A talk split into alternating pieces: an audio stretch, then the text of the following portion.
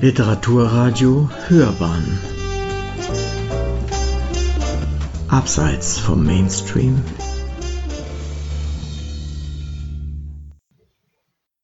Zeichen und Zeiten. Chichi, meine Stadt. Eine Rezension von Konstanze Mattes. Tag für Tag verabschiedet sich etwas in dieser Stadt still und leise von uns, verblasst allmählich und verschwindet dann ganz.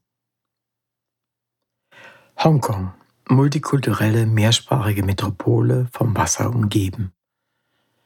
Einst britische Kronkolonie, heute Sonderverwaltungszone der Volksrepublik China. Teuer, aber sicher.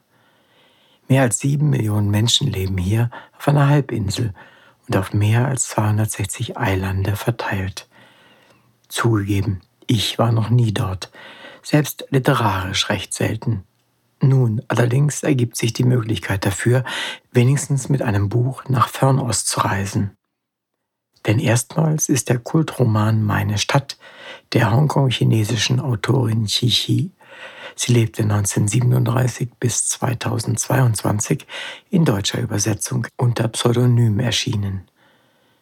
Dabei fällt der Name der Stadt kein einziges Mal, wie aufmerksame Leser bemerken werden, und Übersetzerin Karin Beetz in ihrem sehr erhellenden Nachwort schreibt, indem sie auf die Besonderheiten Hongkongs und die Verbindungen zwischen Stadt und Autorin eingeht, die als Kind nach Hongkong kam, um mehr als 20 Jahre später dieser Stadt in ihrem Roman ein literarisches Denkmal zu setzen, der in der Literaturbeilage des Hongkong Express als Serie ab 1975 erschien unter dem Pseudonym Agur, eben unter jenem Namen, den auch der junge Held und Ich-Erzähler des Romans trägt.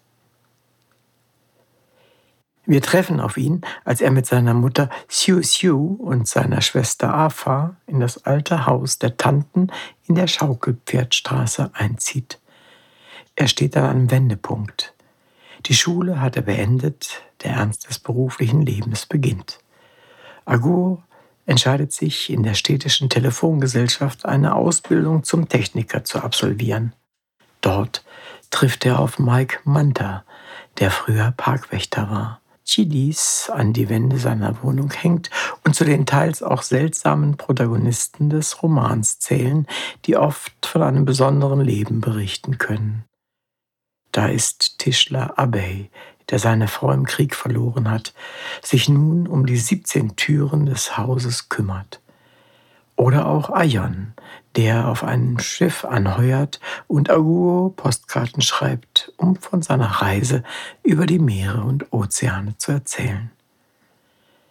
Magisch realistisch. Meine Stadt ist ein Roman, der mit den Leseerfahrungen und Erwartungen bricht.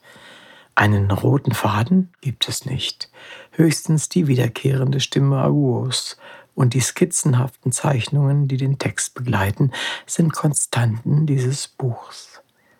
Alltagsszenen vermitteln Einblicke in das städtische Leben und beschreiben den Charakter und die Probleme der Metropole, die aus allen Nähten platzt weil neben den Touristen tagtäglich unzählige Flüchtlinge die Stadt per Flugzeug, per Boot oder zu Fuß erreichen, in der zudem Lärm und Platzmangel herrschen.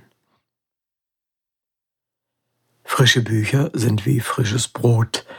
Platziert man sie günstig in einem Schaufenster, ziehen ihre Gesichter viele Augenpaare an.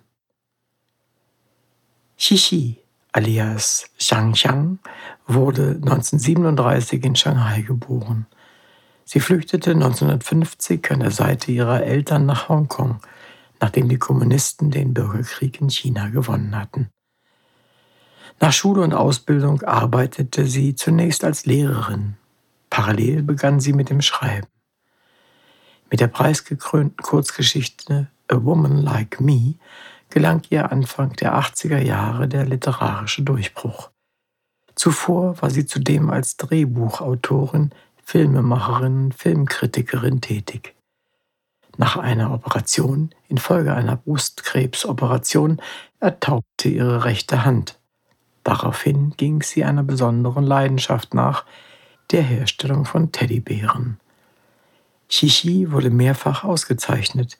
Ihre Werke fanden nicht nur Eingang in den Schullehrplan und nahmen Einfluss auf jüngere Autoren, einige ihrer Texte wurden während des Protests gegen die chinesische Verwaltung von Demonstranten genutzt.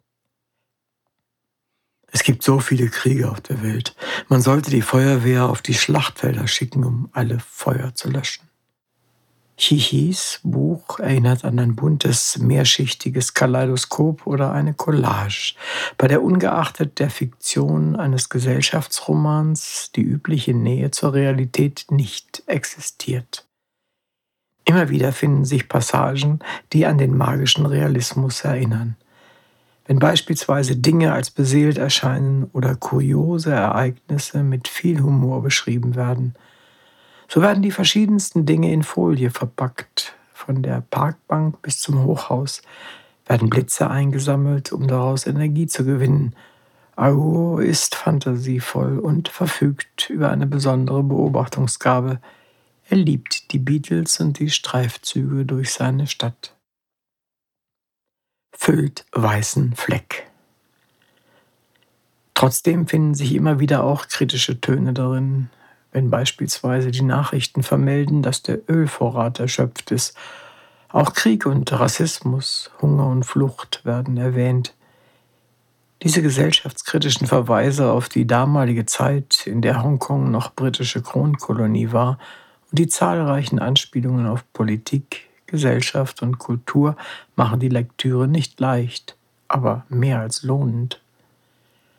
Meine Stadt fordert heraus, unterhält allerdings auch, ist ein aus der Masse herausstechendes Buch, das wohl ein mehrmaliges Lesen verlangt, das staunen lässt und im Regal einen besonderen Platz erhalten sollte, weil es einen weißen literarischen Fleck auf unnachahmliche Art und Weise mit Farbe füllt. Sie hörten Zeichen und Zeiten. Chichi. Meine Stadt. Eine Rezension von Konstanze Mattes. Sprecher Uwe Kulnig.